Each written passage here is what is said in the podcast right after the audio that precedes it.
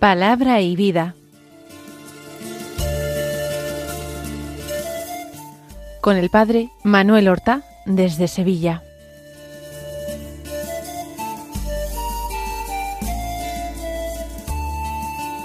En el nombre del Padre y del Hijo y del Espíritu Santo. Amén. Alabados sean Jesús y María. Muy buenos días, queridos amigos, oyentes de Radio María y seguidores del programa Palabra y Vida.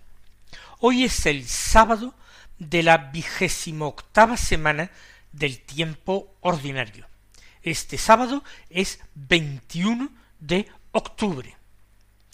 Llevamos un mes de comenzado el otoño y estamos viviendo precisamente ese llamado mes del rosario, ese mes en que nosotros hemos celebrado a nuestra Madre la Virgen como Señora del Rosario, también como Virgen del Pilar.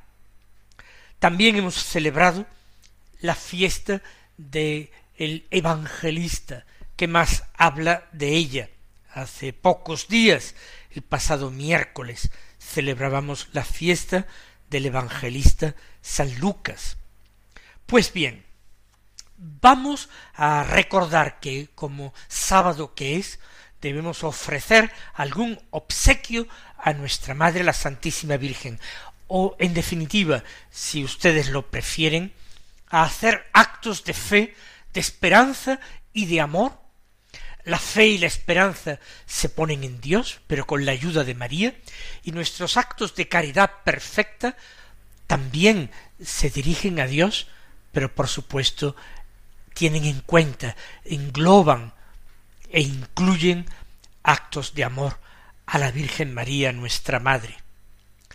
Vamos a seguir honrándola con el rezo del Santo Rosario y vamos a confiar a ella nuestra vida de fe, ella que es verdaderamente pilar, columna firme donde podemos apoyarnos sin ninguna vacilación. Escuchemos la palabra de Dios que se proclama en la liturgia de la misa de este día. Seguimos leyendo y meditando la importantísima carta de San Pablo a los romanos, una carta que tiene una riqueza teológica, doctrinal, extraordinaria.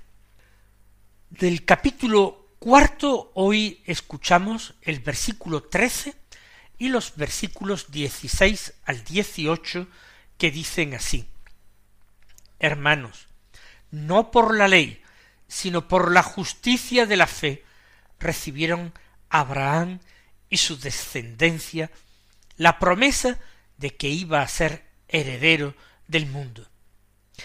Por eso depende de la fe, para que sea según gracia. De este modo, la promesa está asegurada para toda la descendencia, no solamente para la que procede de la ley, sino también para la que procede de la fe de Abraham, que es padre de todos nosotros. Según está escrito, te he constituido padre de muchos pueblos. La promesa está asegurada ante aquel en quien creyó, el Dios que da vida a los muertos y llama a la existencia lo que no existe. Apoyado en la esperanza, creyó contra toda esperanza que llegaría a ser padre de muchos pueblos, de acuerdo con lo que se le había dicho. Así será tu descendencia. Como acostumbramos a proceder, vamos a ir leyendo muy poquito a poco este texto, porque ya se lo he comentado en varias ocasiones, a veces la expresión de San Pablo es un tanto eh, complicada, un tanto difícil. Enseña, no por la ley, sino por la justicia de la fe, recibieron Abraham y su descendencia la promesa de que iba a ser heredero del mundo. ¿Qué significa la justicia de la fe? La ley, ya sabemos, que con esa expresión Pablo se está refiriendo a la ley de Moisés, la ley recibida por el pueblo de Israel a través de Moisés al pie del Sinaí. Bien, pero no fue por la ley, sino por la justicia de la fe. ¿Y qué es la justicia de la fe? Entendamos la palabra justicia, no como esa virtud cardinal que hoy podemos eh, estudiar en el Evangelio. Una virtud que hace referencia a la importancia de dar a cada uno lo que le corresponde. Actuar, por otra parte, también con equidad. No es esa justicia. La justicia del Antiguo Testamento, la justicia en San Pablo también, es la santidad. Es eh, la vida en plenitud de amistad, confianza y comunión con Dios. La justicia de la fe es esa justicia, esa santidad, esa remisión de los pecados, ese perdón, esa redención de Dios que uno recibe por la fe en el Redentor. Y el Redentor es Cristo Jesús. La justicia de la fe es, por tanto, la fe en Jesucristo Redentor, a través de la cual alcanzamos el perdón de los pecados, alcanzamos convertirnos en amigos de Dios, en hijos de Dios, en herederos del cielo.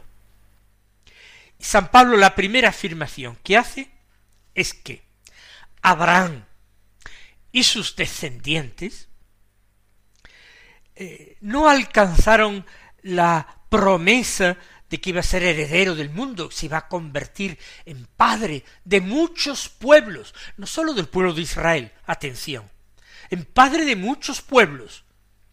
En ese sentido habla de heredero del mundo.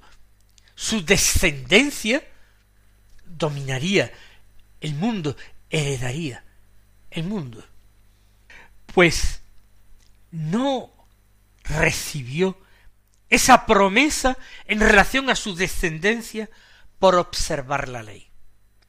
En primer lugar, porque la ley ni siquiera había sido dada, y ni siquiera, aun si hubiera sido dada por ella, hubiera alcanzado esa promesa. ¿Por qué alcanzó esa promesa? Por la justicia de la fe. Es decir, por esa unión con Dios extraordinaria que alcanzó por medio de la fe. Me dirán ustedes, pero imposible la fe en Cristo porque todavía él no había conocido a Cristo. Pues bien, esto que parece una cosa elemental, yo se lo rebato con palabras del mismo Evangelio. Concretamente en el Evangelio según San Juan, en el capítulo ocho, versículo 56, en el contexto de una discusión, de un enfrentamiento de Jesús con los fariseos, les dijo, Abraham, vuestro padre, se regocijó pensando en ver mi día, lo vio y se alegró. Por tanto, Jesús afirma que Abraham llegó a conocer el día de Cristo, el misterio de Cristo, y que llegó a verlo y se alegró.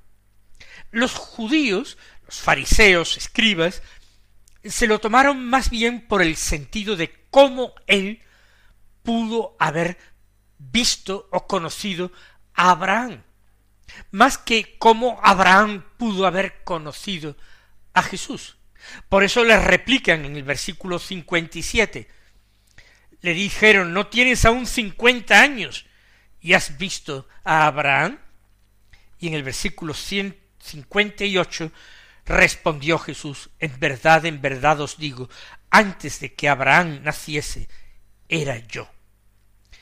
Y concluye el capítulo octavo de San Juan con este versículo 59. Entonces tomaron piedras para arrojárselas, pero Jesús se ocultó y salió del templo.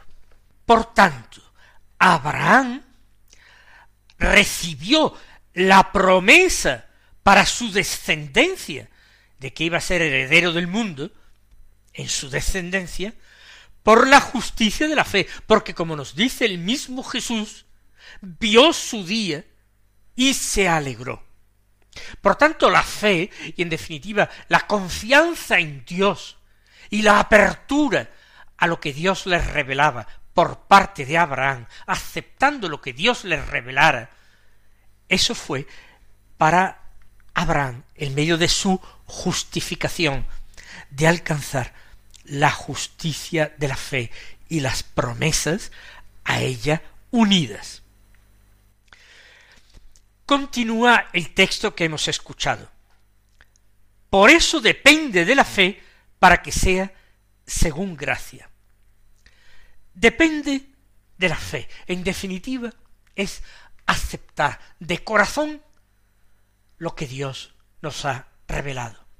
Bien de una forma particular y excepcional a Abraham, bien a nosotros a través de los medios ordinarios por los que llega a nosotros la revelación, es decir, la sagrada escritura, la tradición apostólica y también para ayudarnos a profundizar en estos dos medios de la revelación contamos con el magisterio auténtico y secular de la Iglesia.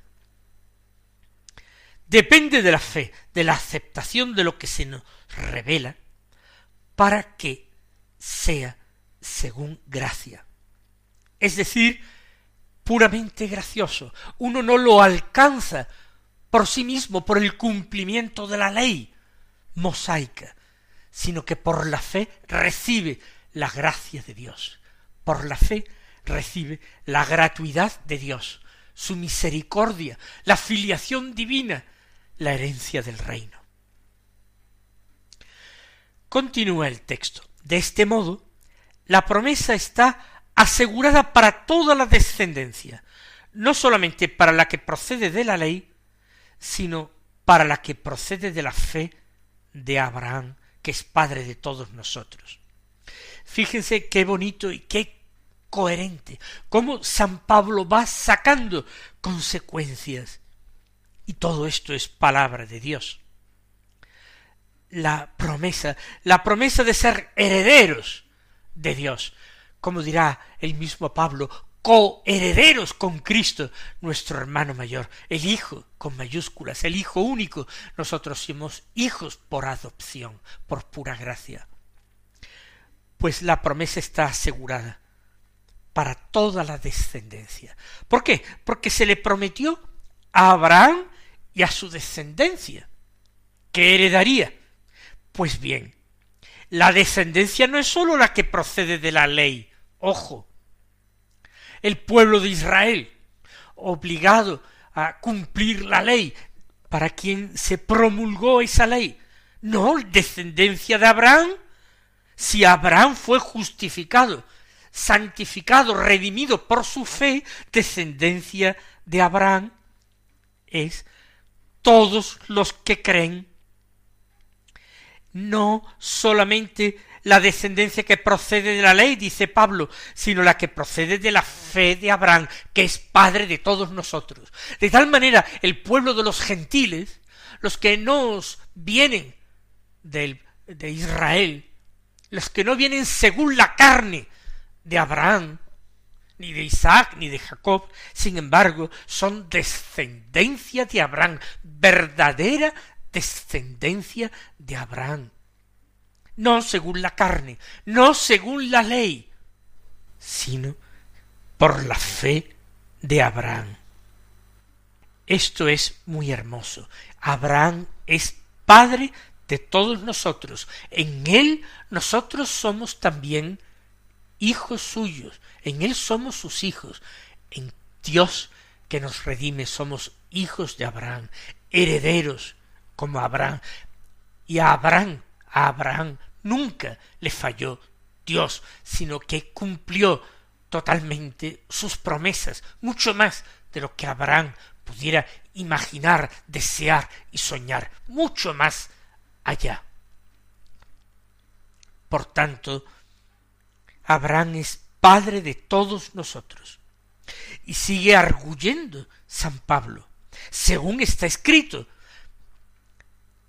te he constituido padre de muchos pueblos, por pura gracia de Dios, porque a Dios le pareció bien que fuera así, que Abraham fuera padre de muchos pueblos. Por tanto, del pueblo de la fe, del nuevo y verdadero pueblo de Dios, que es la Iglesia, Abraham es también su padre. La promesa, continúa Pablo, está asegurada ante aquel en quien creyó. El Dios que da vida a los muertos y llama a la existencia lo que no existe. Dios prometió por sí mismo y prometió incluso con juramento. Así, tras ese sacrificio frustrado de Isaac, cuando Dios le dijo a Abraham, por mí mismo lo juro, porque no me has negado ni siquiera a tu hijo, a tu hijo único, y entonces bendeciré tu descendencia, etc. Es ante el mismo Dios que ha jurado por su propio nombre. De la forma más solemne, Dios jura por sí mismo. La promesa está asegurada. ¿Os parece poca garantía? La palabra de Dios, la promesa de Dios, el juramento de Dios, la promesa está asegurada ante aquel en quien Abraham creyó, es decir, el Dios que da vida a los muertos y llama a la existencia lo que no existe. Esta forma de referirse a Dios es hermosa, completa. El Dios que da existencia a lo que no existe es el Dios creador. ¿Por qué? Porque nadie sino Dios puede llamar de la no existencia al ser a una criatura, a un ente. Es el Dios creador. Pero el Dios que da vida a los muertos, ¿quién puede ser? El Dios redentor. ¿Es esto una afirmación gratuita? No, por supuesto. Porque la muerte es el castigo del pecado. Dios no creó al ser humano para la muerte, para el castigo, para el destierro en un valle de lágrimas. No lo creó para eso, lo creó para la vida. Pero él Asimismo, se dio la muerte pecando. Pues entonces, el que da vida a los muertos solamente puede ser el que perdona el pecado, el que redime al pecado. Por tanto, ese Dios que da vida a los muertos es el Dios redentor. Ahí tenemos esa doble afirmación de ese Dios en quien yo creo, como creyó Abraham, como creyeron los apóstoles. Dios creador y Dios redentor. Nosotros lo confesamos en el credo cada vez que lo recitamos. Creo en un solo Dios Padre Todopoderoso, Creador del cielo y de la tierra, de todo lo visible y lo invisible. Lo afirmamos que Dios es redentor cuando afirmamos que creo en su único Hijo Jesucristo, que por nosotros los hombres y por nuestra salvación bajó del cielo, y bajo el poder de Poncio Pilato fue crucificado, muerto y sepultado. Descendió a los infiernos, y subió a los cielos y se sentó a la derecha del Padre, para interceder siempre por nosotros. Jesucristo, que es el Hijo de Dios, que es Dios de Dios, que es luz de luz, que es Dios verdadero, de Dios verdadero, engendrado por el Padre, no creado por el Padre, no es una criatura, como nosotros lo somos.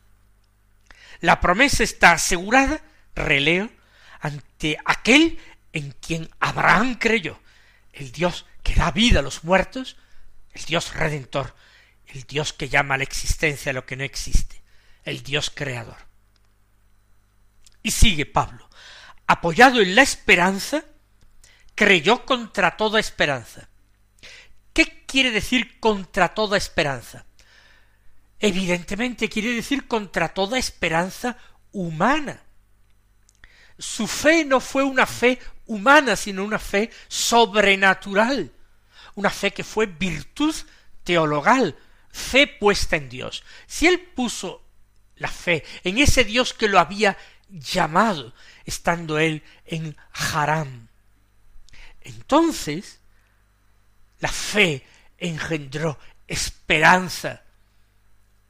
A ese le creo, me fío de él y apoyado en esa esperanza, creyó contra toda esperanza humana. ¿Por qué contra toda esperanza humana? Porque la esperanza humana no podía alentar eh, la creencia de que un anciano prácticamente centenario pudiera llegar a ser padre. Porque la esperanza humana no podía llegar a alentar eh, el creer que iba a ser padre de una muchedumbre de pueblos y que su descendencia sería más numerosa que las arenas de la playa y que las estrellas del mar. En ese sentido, dice San Pablo, que apoyado en la esperanza, esperanza en Dios, virtud teologal, fe sobrenatural, creyó contra toda esperanza humana, natural, terrena. ¿Y qué creyó? Que llegaría a ser padre de muchos pueblos, como yo acabo de recordar hace un instante, de acuerdo con lo que se le había dicho, así será tu descendencia. También lo he recordado, numerosísima, incontable, como la arena de las playas, como las estrellas que tachonan el firmamento. Ven ustedes la importancia doctrinal extraordinaria de esta carta de San Pablo a los romanos y de este texto del capítulo cuarto que hemos escuchado. La figura de Abraham se agiganta a nuestros ojos. No es un personaje más o menos eh, anecdótico del Antiguo Testamento. No es una figura trasnochada que no tenga nada que decir a los cristianos de hoy. Para el mismo Jesús, Dios, su Padre, es el Dios de Abraham, el Dios de Isaac y el Dios de Jacob. Es Dios de vivos, se lo dijo también a los fariseos, y no de muertos, porque para él, y por virtud de su amor y de su omnipotencia, todos viven es el Dios redentor. Mis queridos hermanos, que el Señor os colme de sus bendiciones en este día y hasta mañana si Dios quiere.